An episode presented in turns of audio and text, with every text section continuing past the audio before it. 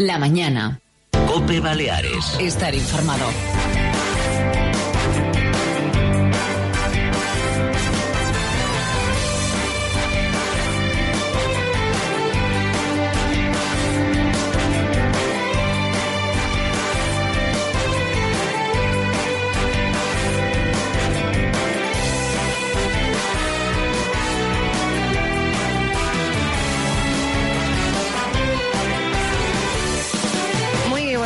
12 y 20 minutos. Soy Cristina de Ahumada. Arrancamos la mañana en Baleares con Fernando Álvarez en la redacción. Buenos días. Buenos días, Cristina. Luis Forteza en el control técnico. Buenos días, Luis. Buenos días. Y lo primero, actualizamos la información, nos contamos noticias.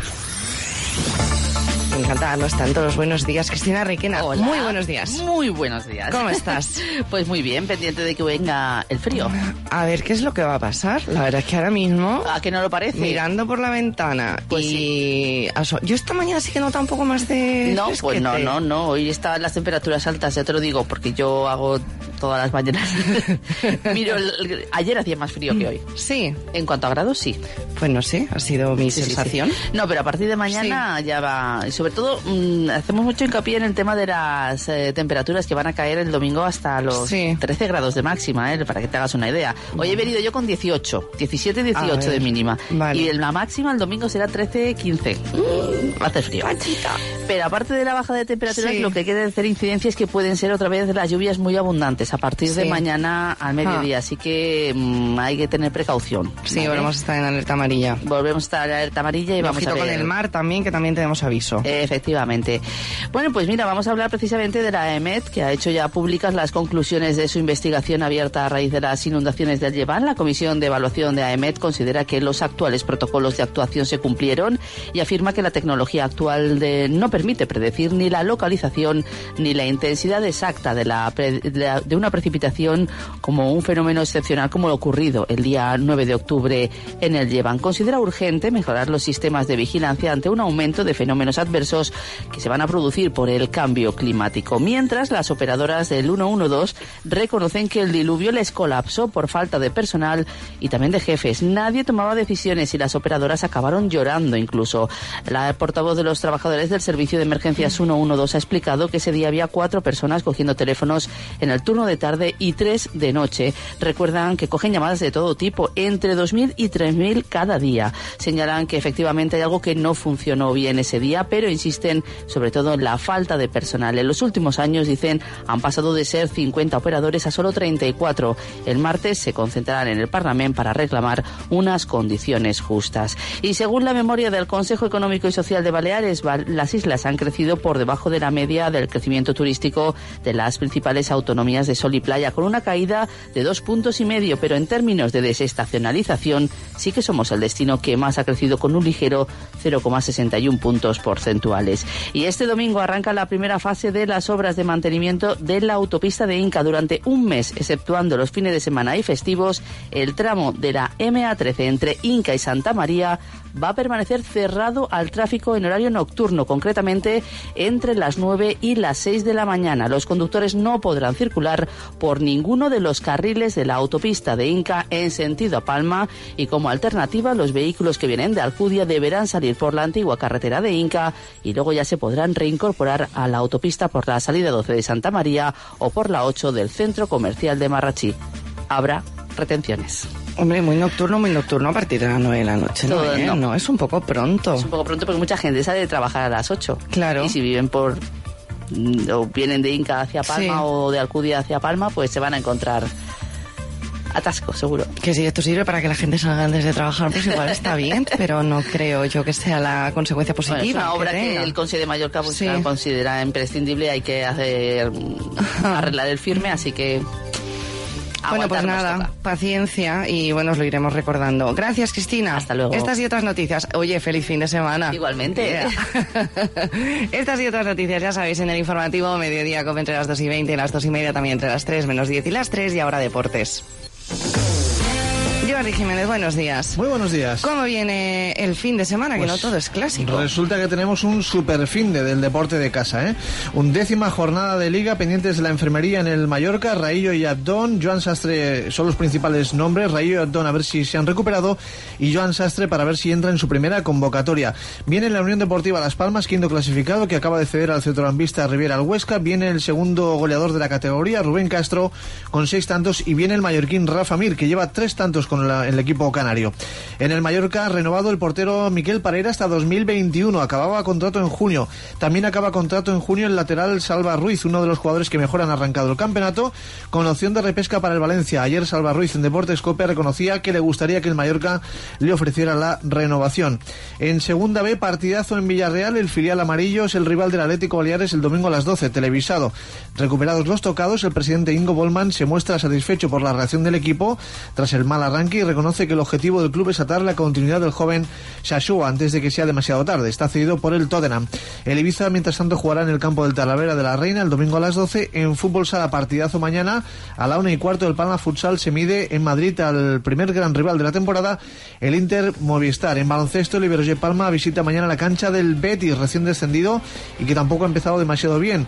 En voleibol, el Urbia Palma recibe al campeón Teruel el domingo a las cinco y media. El Ushuaia Ibiza recibe al Barça, Manacor y Y en femenino, la Barca Menorca visita al San Cuat.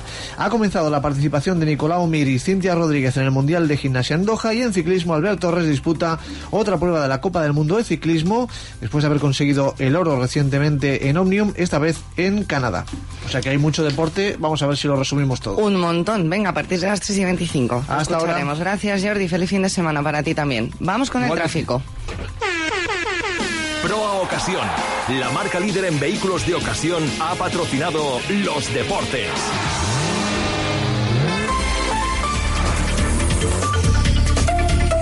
Automóviles Coll, su concesionario Peugeot de Palma y Manacor, les ofrece la información del tráfico. Pues vamos a ver qué tal se circula en estos momentos por las diferentes carreteras de nuestras islas. Centro de Gestión de Tráfico de Baleares, Nelly García. Muy buenos días. Buenos días. En estos momentos tenemos tráfico fluido en las principales carreteras de Mallorca. Solamente informar que la autopista de Inca MA13 a la altura de Santa María en sentido Inca permanece el carril derecho cortado por obras de mantenimiento. Rogamos también que se extreme la precaución a los usuarios por las obras activas en la carretera de Manacor donde encontramos cortado el carril en sentido creciente desde la rotonda de Sonyache hasta la rotonda de CLH. En Ibiza Menorca el tráfico es fluido. Esto por ahora. Buenos días. Muy buenos días, Nelly. Muchísimas gracias. Y vamos con el tiempo.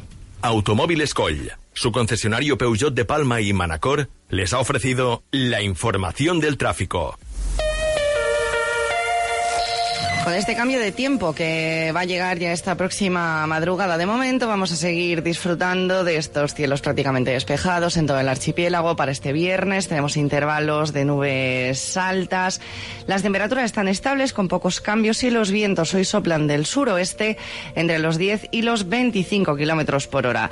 Las máximas hoy se van a quedar entre los 22 y los 26 grados. Y a partir de esta próxima madrugada, lo dicho, es cuando llega el cambio. De hecho, mañana estamos en alerta amarilla por precipitaciones persistentes, localmente fuertes y con tormenta, además de por fenómenos costeros.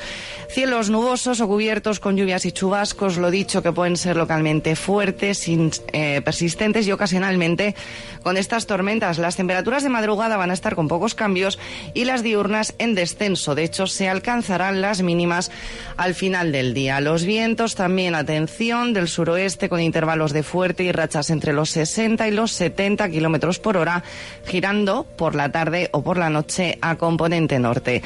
El sábado, las máximas entre los 19 y los 22 y las mínimas entre los 3 y los 13 grados.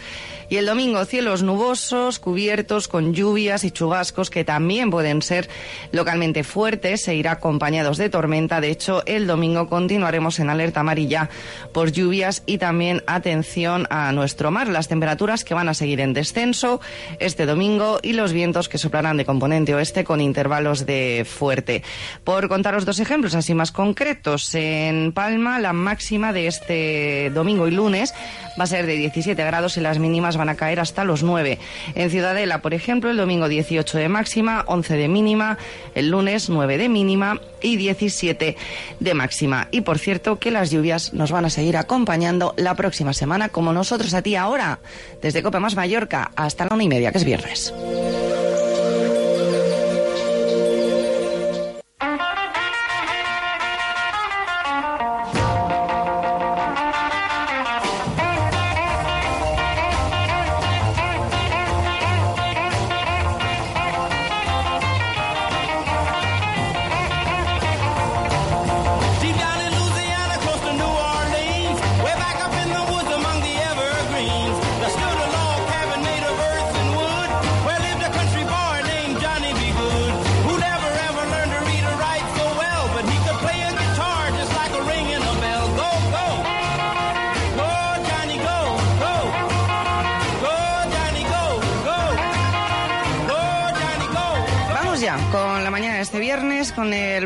Que te contamos y te acercamos mañana sábado en las instalaciones del colegio Aisa Yaud, que están en el Parvit. Se va a celebrar ya la 25 edición, 25 jornada de empresarios en el centro universitario de Ariane. Está con nosotros el organizador, un año más, de esta jornada, Paco Butelier. Muy buenos días, Paco. Buenos días, ¿qué tal? ¿Qué tal? ¿Cómo estás? Muy bien. Pues aquí ultimando los los detalles finales de la jornada de mañana. A tope que estáis. ¿Queda alguna plaza, por cierto, lo primero, si hay Bueno. alguien que quiere ir? Pues sí, siempre hay posibilidad de poner alguna silla más, pero en fin, está ya está muy cubierto el, el aforo, pero alguna plaza siempre queda disponible para si alguien está interesado en el tema. Pues mira, lo primero, enhorabuena Muchas gracias. por este lleno, que bueno, es algo que se repite año tras año, ¿verdad? Efectivamente, sí, siempre pues rozamos el centenar de asistentes y bueno, la verdad es que la- haber llegado a la 25 edición, tantos antes del año 90 y 1994 a- consecutivamente, pues es un motivo de bueno de agradecimiento en primer lugar a tanta gente que lo ha facilitado, ¿no? O sea que de, de, pues, de instituciones públicas y privadas, personas singulares que han, faci- han facilitado que esto sea posible, ¿no? Eh, concretamente este año, el- bajo el título genérico de Perspectivas, Economía y Empresa, Perspectivas, Retos y Estrategias, Sí. van a asistir cuatro profesores, ¿eh? a partir de las nueve y cuarto hasta las dos y media. En primer lugar, pues el profesor Philip Moscoso, que es mm, es- especialista o su titular de la Dirección de, Producción, Te- Tecnología de Operaciones y de la Cátedra de Eures de Excelencia en los Servicios del IS Business School de la Universidad de Navarra, que hablará en concreto de de excelencia e innovación en el servicio como fuente de ventaja competitiva. Después intervendrá la profesora Esther Jiménez, que es decana de la Universidad Internacional de Cataluña y lectura de dirección de personas también del IES, que hablará de un tema pues, que indudablemente tiene gran actualidad, que es mujer, empresa y liderazgo, retos y oportunidades. ¿Mm? El tercer ponente es el profesor Bastons, que hablará de competencias también éticas para tomar decisiones correctas. Está en el Departamento de Economía y Organización de Empresas, también de la Universidad Internacional de Cataluña. Y finalizará el director del IES en Madrid, el, profesor Francisco Iniesta, del Departamento de Dirección Comercial, que hablará de 25 tendencias transformadoras para el marketing y el consumo. Bueno, es un programa intenso que pensamos que tiene interés para, para la gente, Sí. como se nota en la respuesta, ¿no? En cuanto a las inscripciones y a la participación. Sí, de que haya ya más de 2.000 personas confirmadas, que... No, no, mil, no, cien. Ay, pues eh, vale, no, claro, igual es que he juntado yo todas las jornadas. Exactamente, efectivamente. Claro, claro, claro, Alrededor- sí. A lo largo de estos 25 años, pues han pasado pues, Sí. eso, alrededor de 2.000 personas ¿eh? Eh, y, y como unos 150 ponentes pues de primera categoría, ¿no? O sea, Claro, los he sumado ya todos y los he metido mañana. También ¿Eh? podría ser, ¿no? Oye, una celebración especial. No, no hay donde meterlos. Bueno, algo sí te encontraríamos, seguro. Bueno, sí, sí, sí, pero como le decía la, Sí. la nota más académica, pues han aportado a lo largo de estos años profesores de economía, y de distintos aspectos de la práctica empresarial de distintas universidades y especialmente del, del IES, que como, bien sabido es una de las escuelas de negocios más importantes del mundo y un referente en la comunidad internacional respecto a la formación de empresarios ejecutivos. Y luego, pues, mm, profesionales de todo tipo. Que a lo largo de estos años pues han, ha- han venido a Palma pues sacrificando el fin de semana para estar aquí con los mallorquines Sí. e intentar dar buenas ideas, ¿no? Eh, bueno, pues eso desde ministros y ministros, presidentes de grandes corporaciones, eh, gente de la, de la bolsa, en en general de personas punteras ¿no? que pueden aportar algo y en la medida de lo posible pues dar una nota también de, de humanismo y de sentido social de la empresa y ampliar pues los planteamientos éticos de la gente a la hora de dirigir y de trabajar en las empresas. Capacidad de convocatoria está más que claro que, tienes. Eh, lo dicho, esta jornada es especial por esta edición número 25. Hay un, un tema, una de las ponencias especialmente ¿no? que nos gusta, esta de mujer, empresa y liderazgo, retos y oportunidades. Son muchísimos los retos todavía y oportunidades eh, más todavía. Es un tema también que habéis tenido más que presente en las últimas jornadas que, que habéis realizado, en el que habéis tratado, pues por ejemplo, no pues la conciliación y también, por supuesto, no pues eh, todo el tema de- del papel de la mujer. En estos últimos años, ¿habéis visto que se ha avanzado algo? Bueno, es un tema que complejo, ¿eh? pero indudablemente de gran importancia. Con- concretamente la profesora Jiménez ha hecho un estudio junto con la profesora Nuria Chinchilla, que también nos ha acompañado en otras ocasiones y que es un referente en este tema a nivel internacional, sobre li- liderazgo y mujer en Europa, ¿no? Y es un poco lo que va a transmitirnos ah, pues a nivel, digamos, más de España y la situación actual, ¿no? Está especializada en eso, en el desarrollo del talento, directivo, las competen- competencias directivas, la, motiv- la motivación y en concreto el liderazgo femenino y la conciliación trabajo, familia y vida personal. Esperemos que bueno pues aporte realmente pues una visión animante y positiva para seguir avanzando en este importante tema. ¿no? Como bien acaba de comentar nuestro invitado, acaba de mencionar el talento directivo y la estadística nos demuestra que las empresas lideradas por mujeres tienen mayor éxito. Sin embargo, todavía tienen problemas al frenar su carrera, al no poder conciliar la vida laboral y familiar. Desde su punto de vista, ¿cómo podemos conciliar trabajo, familia y vida personal? Bueno, ya me gustaría tener la, varita mágica, la fórmula magistral, ¿no? Yo creo que esto es, una, un tema de, bueno, de cambio de actitudes, ¿no? Sí. De, bueno, de resituar lo que es lo importante, ¿eh? de valorar la igualdad hombre-mujer y de andar el camino, ¿no? O sea, decir, que realmente quitando las barreras que puedan impedir o dificultar el acceso de la mujer a, pu- a puestos de trabajo y, y en concreto a puestos directivos, sin, a la vez sin estar sometidos, que eso también vale para los hombres, a jornadas extenuantes que dificultan la posibilidad de atender a la familia o también de la autorrealización, ¿no? Correcto, este es uno de los mayores problemas que seguimos teniendo y aquí no hay distinción de sexos, eh, nos afecta tanto a las mujeres como a los hombres y son estos eh, estas jornadas tan tan extensas de trabajo, estos cambios que ya estamos viendo en países de Europa, de bueno, y hay algunos no que los tienen desde hace muchísimos años, que el horario de la jornada laboral es otro, que a lo mejor trabajan pues de, de 8 a 4, de 8 a 5, claro, no tienen estas dos horas de parada a mediodía para comer y la siesta que tenemos en España. Bueno, pues, efectivamente, pero hay unos hábitos, mm, Sí. no sé si llamarles ancestrales. Que hay que rectificar y reorientar, ¿no?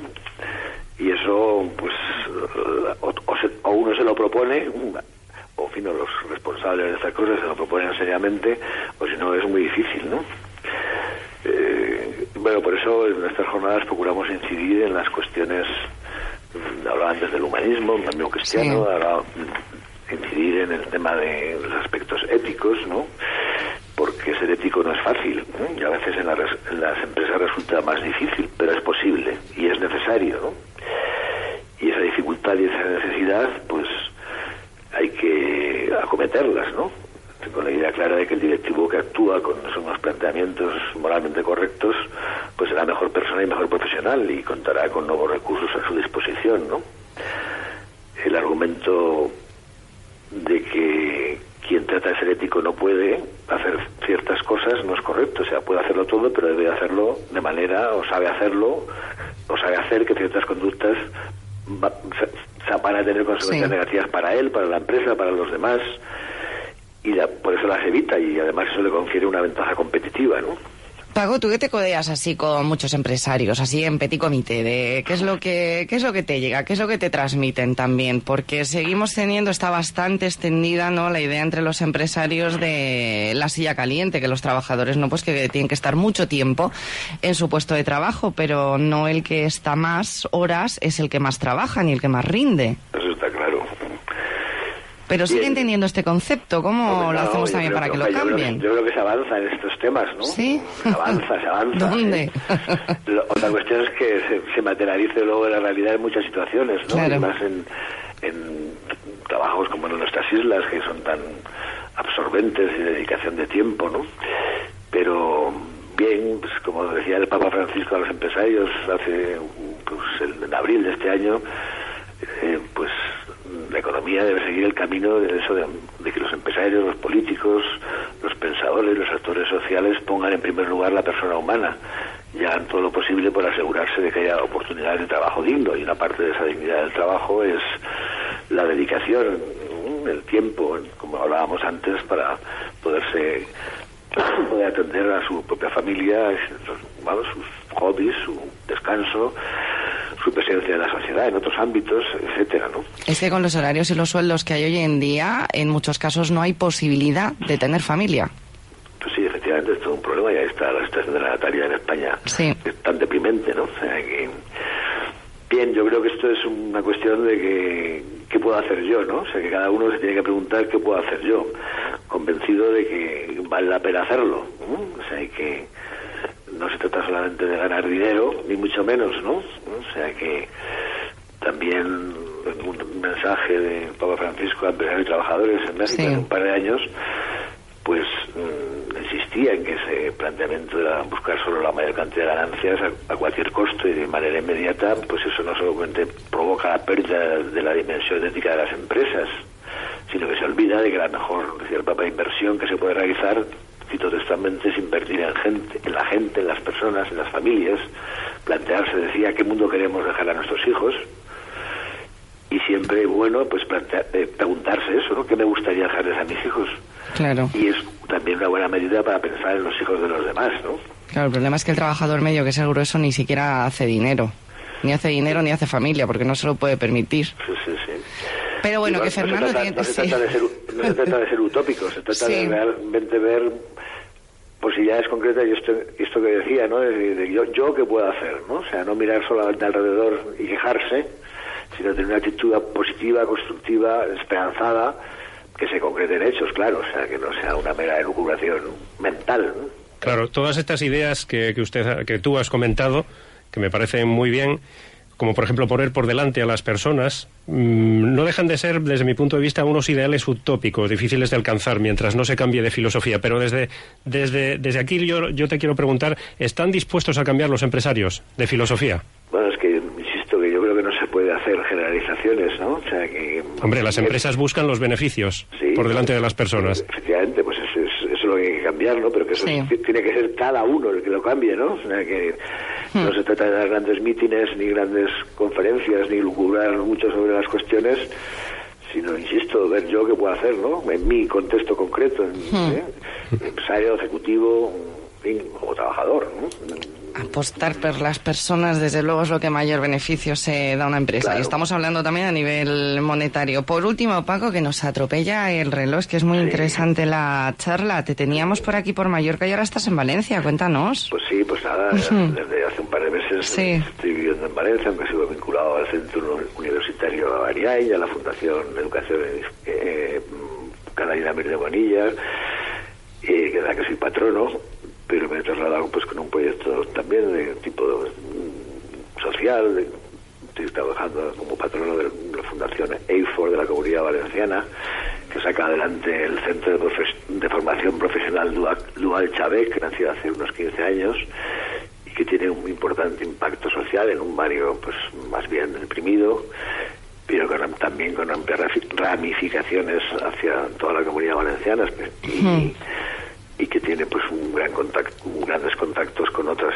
eh, entidades de este tipo de otras de, Europa y del mundo pues para ver es- también eso te comunica con lo que estamos hablando no o sea que decir que el, el papel de las empresas a la hora de ayudar en la formación de los chicos por la vía de la formación profesional no es decir que seguramente pues en Suiza en- viendo unos un centro de formación profesional y entonces explicaban que allí en Suiza el 65% de los de los estudios, digamos, o los estudiantes van por la formación profesional y pueden llegar a niveles más altos que, que por la universidad incluso, ¿no? Sí. Es, es una mentalidad, un modo de hacer. Pago, nos tenemos que despedir, que Muy bien, llegamos a pues la una menos 10. Te tenemos cerquita, que Valencia está aquí al lado. Un abrazo y mucho éxito Muchas para gracias, mañana. eh. Muchas gracias, adiós.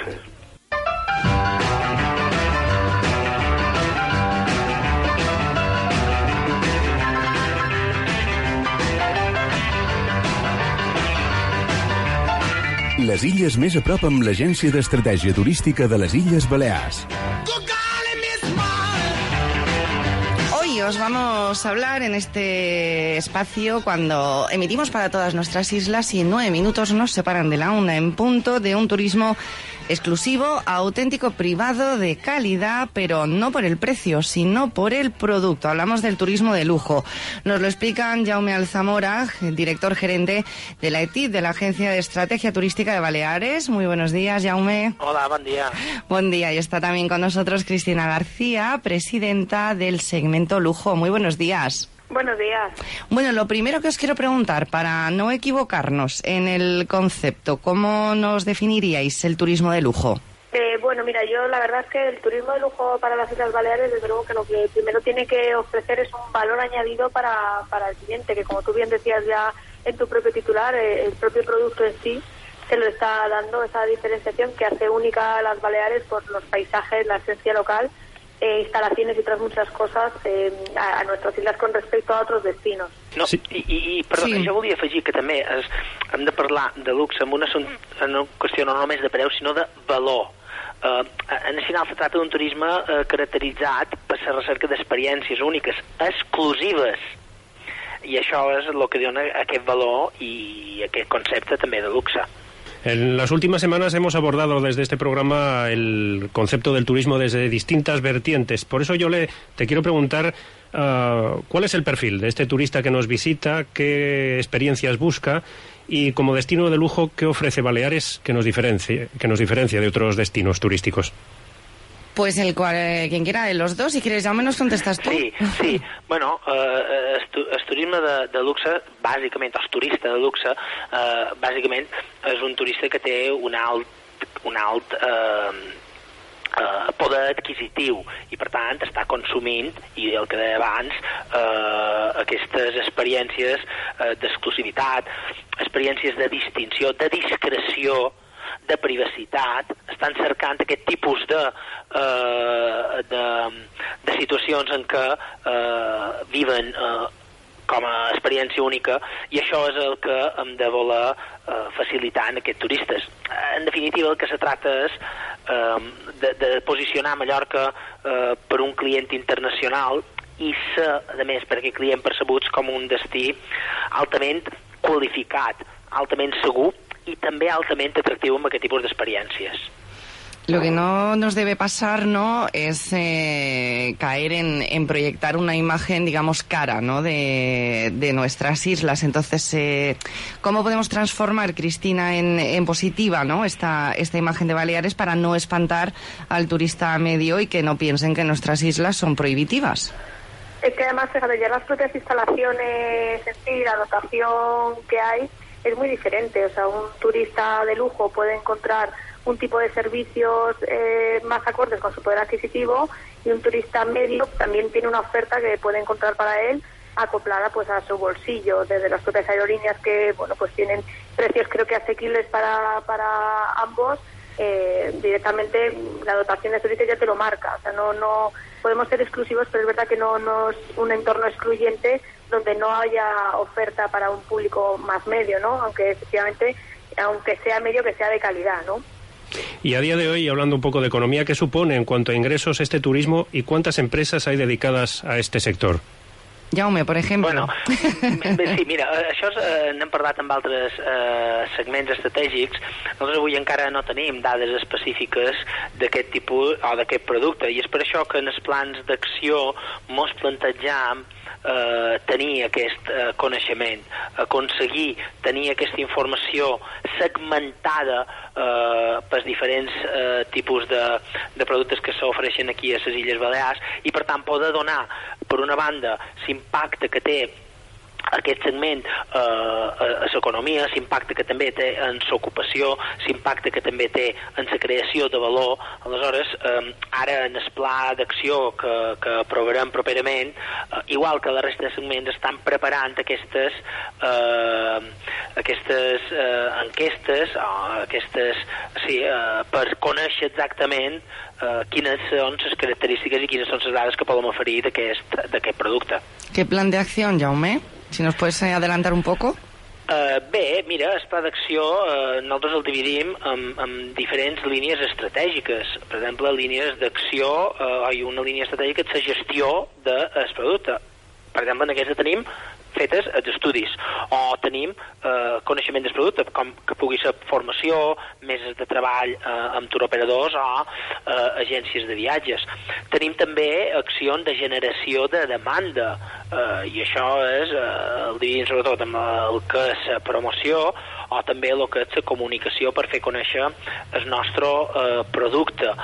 O suport a, a l'oferta. Per exemple, creació un blog, informació a la web d'illersbalears.travel o per exemple, edició de material específic del segment de luxe o un manual de, ven de vendes de, del producte.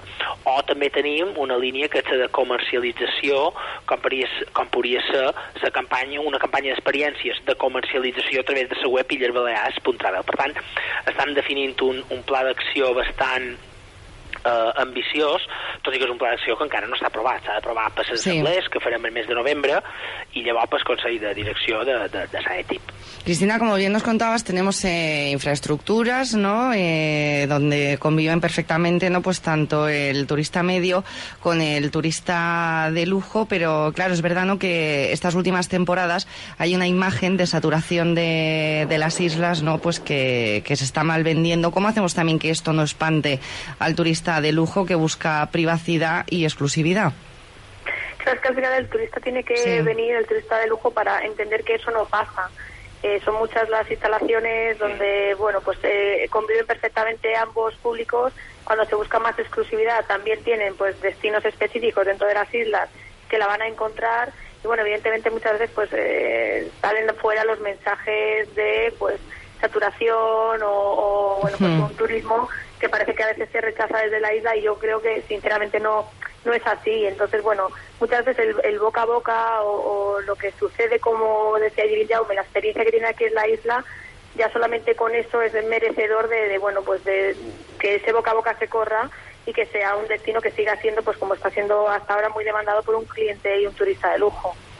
Y por último, en 30 segunditos, que estamos llegando a la una, esto también cómo se refleja ¿no? en, eh, en nosotros, en los residentes, el gasto de estos turistas, también beneficios para la sociedad balear. Bueno, el que final el desarrollo, sí, perdona. No, no, xerra, Cristina, xerra. No, decía simplemente pues en el desarrollo del tejido empresarial, sin, sin duda las infraestructuras que tiene que tiene la isla, tanto a nivel las islas, carreteras, dotaciones comerciales, dotaciones hoteleras, o sea, bueno, pues todo lo que tiene que ver con este sector servicios, que al final, pues gracias a, a la llegada de, de turistas, pues se puede seguir beneficiando y, y, por tanto también el, el, el residente, ¿no? El, el que vive en las islas. Pues muchísimas gracias, Jaume Alzamora, director gerente de la ETIP, y Cristina García, presidenta del SEL Lujo. Hoy a vosotros en especial y también a todas las personas de la ETIP que estas últimas semanas nos habéis acercado los diferentes modelos turísticos de Baleares. Llegamos a la una noticias. Gràcies a vosaltres. Cope Baleares. Estar informado.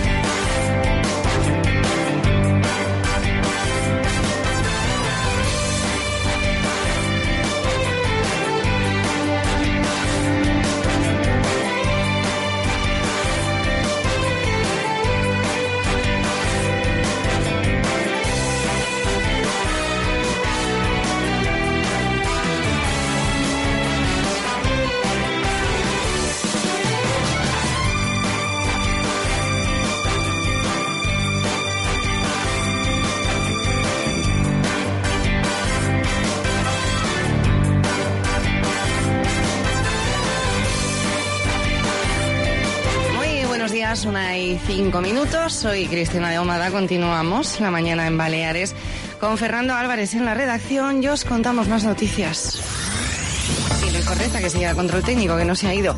Las compañías aéreas han programado en los aeropuertos de nuestras islas 9,3 millones de plazas para esta temporada de invierno que se inicia el 28 de octubre y finaliza el 30 de marzo de 2019. Es un 22,3% más que las programadas en la temporada de invierno del año pasado respecto al número de rutas. Las compañías aéreas ofrecen 178 para este invierno en los aeropuertos de las islas, 20 más que las programadas el invierno pasado. Y el Ayuntamiento de Palma ha abierto desde hoy hasta el próximo 4 de noviembre la encuesta para votar los artistas principales que actuarán en la Rebetla de San Sebastián 2019.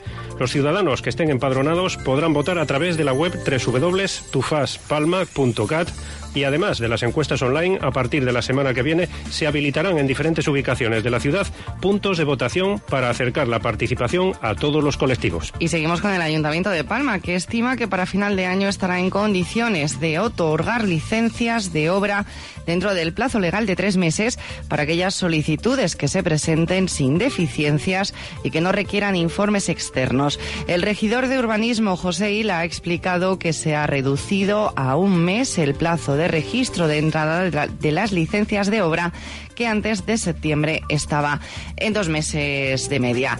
Estas y otras noticias ya sabéis en el informativo Mediodía Cope que llega en un ratito, más en concreto en una hora y 13 minutos. Nosotros seguimos aquí hasta la una y media porque hoy es viernes y ya sabéis, de una y media a dos de la tarde tendremos El Espejo, edición Baleares con nuestro compañero Bernardo Delgado. Ahora vamos con una pedazo de propuesta para mañana sábado y es que vamos a unir rock, radio y cine.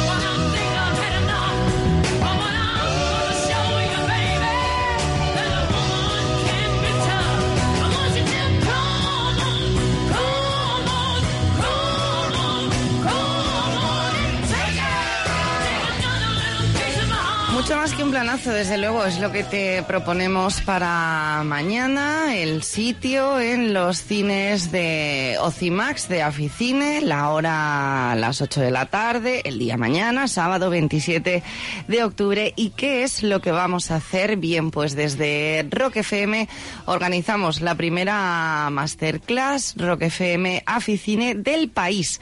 Esto es una pasada. Se viene nuestra compañera Marta Vázquez, locutora de las mañanas en Rock FM, y nos va a enseñar todos los entresijos de una emisora musical a nivel nacional. Se va a venir aquí con su radio y nos va a explicar exactamente qué es lo que qué es lo que se hace, ¿no? Pues por ejemplo, pues cómo hablamos, locutamos ante el micrófono, eh, os va a explicar en directo, nos va a trasladar, nos va a hacer volar en directo hasta un estudio de radio, mm, cómo se sincronizan, por ejemplo, las canciones, cómo se dan los pasos, cómo se presentan y cómo se despiden estos temas, por ejemplo, cómo se hace un guion de radio, una escaleta o cómo se van elaborando, cómo se van trazando las listas de éxito, por ejemplo, que suenan en Rock FM o cómo se hacen, además, pues menciones publicitarias. Es decir, todo el mundo de la radio en la primera masterclass del país, que oye, que tenemos la suerte de que se hace aquí en Palma, en Ocimax. Mañana, 8 de la tarde.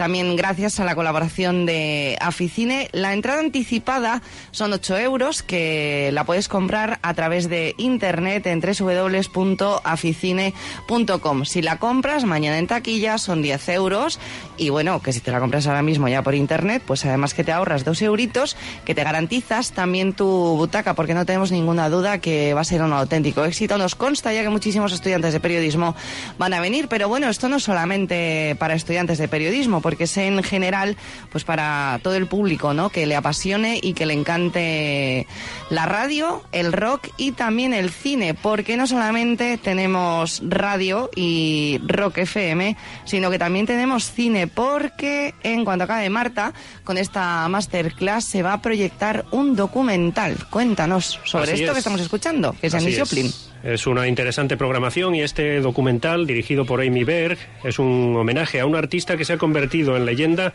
gracias a su mezcla de rock and roll y blues, su poderosa voz y su condición de gran estrella del rock. Janis Joplin logró ser un icono femenino de los años 60 y se hizo triste- tristemente célebre por formar parte del famoso Club de los 27 debido a su prematura muerte.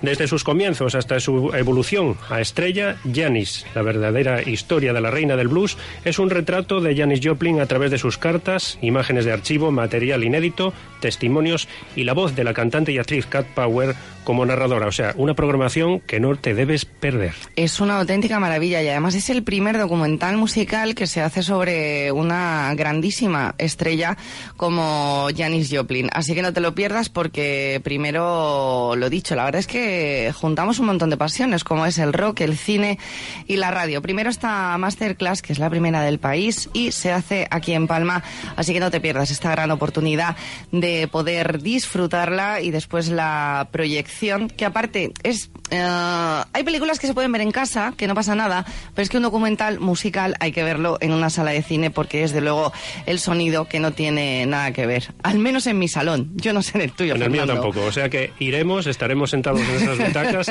y disfrutaremos Sí. no solo de la masterclass, sino de este fabuloso documental que nos va a poner los pelos de punta. Totalmente de acuerdo. Música de Janis Joplin que hay que escuchar en una sala de cine. Así que mañana te esperamos a las 8 de la tarde, no te lo pierdas, con cine, con rock y con muchísima radio. Entradas anticipadas a 8 euros y mañana en las taquillas de Aficine, en Ocimax a 10 euros. No te la pierdas, www.aficine.com, cómprate ya tu entrada y mañana nos vemos.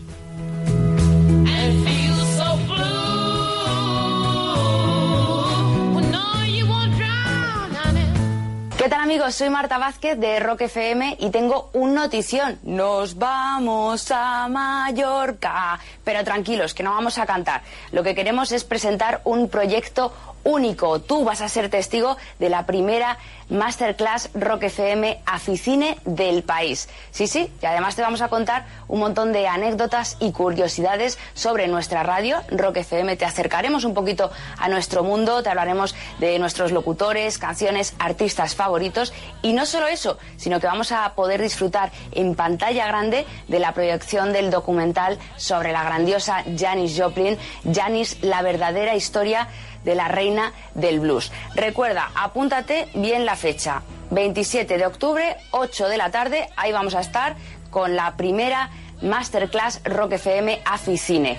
Compra ya tu entrada anticipada en aficine.com. Nos vemos. Larga vida al rock.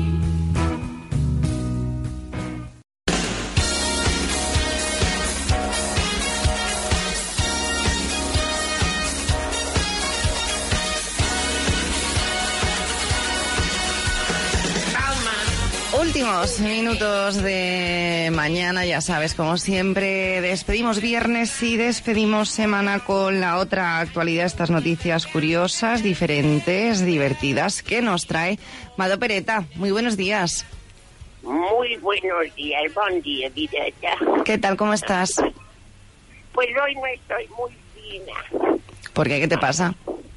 Ay, no sé, yo creo que va a haber un cambio de tiempo. Sí, eso dicen. Porque Te duele la espalda, el, el juanete te duele. ¿Eh? El juanete, si me te duele. duele todo. Le duelen las Tengo piernas. como artrosis que me invade toda. Yo, yo no estoy como mu- muy, católica, no estoy nada católica yo. hoy. Te duelen las piernas Pero de Tina Turner, que te decía Fernando el viernes pasado.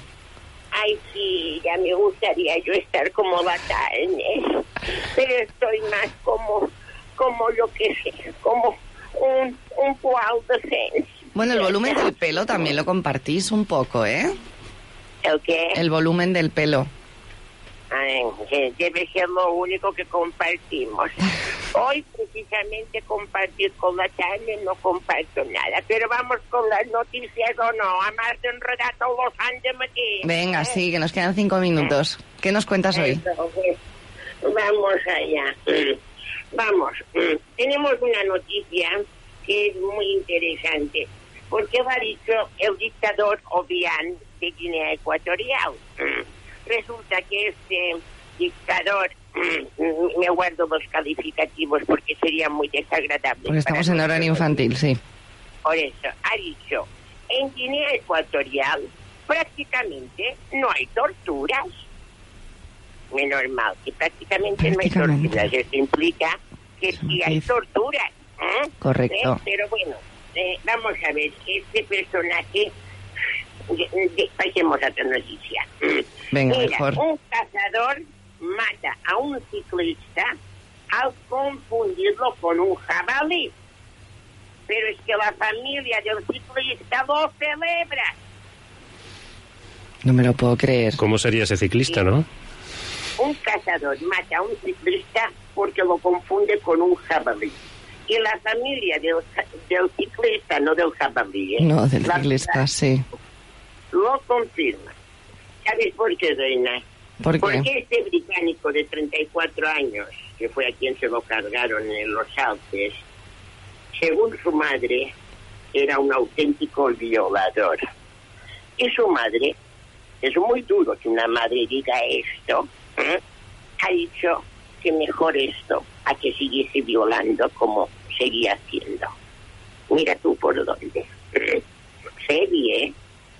Mucho. Heavy, muy duro, ¿eh? Sí. Mira tú. Bueno, seguimos. Venga. Crean unas anteojeras para que los empleados de oficina no se despisten con tanta facilidad. El que esto, el que ha hecho estas anteojeras, Anteojeras. ha sido Panasonic.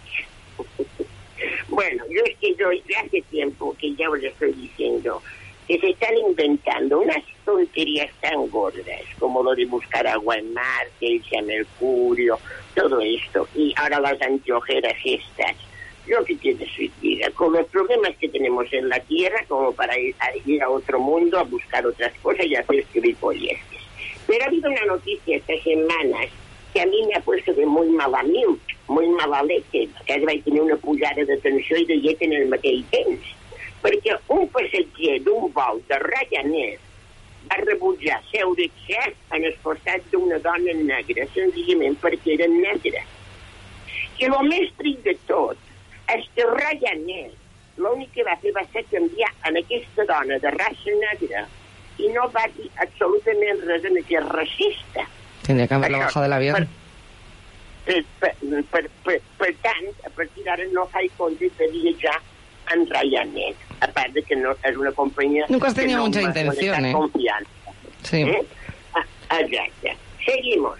Un cliente de un restaurante de Estados Unidos pide dos vasos de agua, se los traen, concretamente la camarera llamada Alain Custer, eso ocurrió en Carolina del Norte el 20 de octubre pasado. Sí.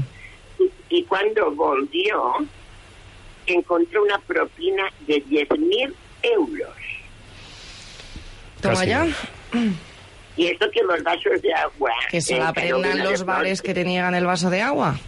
Que nunca sabes a quién No, se lo puedes nada. estar regando. Nada. A mí, a mí me ha gustado cómo ha pronunciado el nombre de la chica. Es que ¿Puede tiene- volver a repetirlo? ¿Puedes un- volver a repetirlo? Tiene un nivelazo de inglés nuestra querida Amado Perenda. Este, este, este es un poco zorro, ¿eh? Alain Custer. ¿Ves? Qué maravilla. Yo, mira, os voy a dejar solos, ¿eh? Los viernes. Custer. Como la, oye, yo te quiero hacer una pregunta porque tú eres presentadora, bueno, eres una periodista de radio, pero la presentadora Paula Vázquez últimamente no hace nada y yo creo que ha hecho estas declaraciones porque no hace nada, entonces tiene que hacer algo para salir en prensa. Ha dicho que confiesa que es consumidora habitual de porno online. ¿Y qué me quieres preguntar a mí? Si tú eres igual que la Vázquez. Yo no sigo la prensa rosa, Amado Pereta. no tengo ni idea de los personajes que hay. digo, pues, igual, ¿a ti No, es que yo hago muchas cosas, no tengo tiempo Ya, pero ¿a ti para ver cosas online. joyas? ¿A mí me gusta el qué? Las joyas. Las joyas. Eh, tú sí, porque tú eres una joya y llegamos a una y media. El viernes que viene te respondo. Amado Pereta, pues, muchas gracias. Venga. Un, beso. y a todos, feliz fin de semana.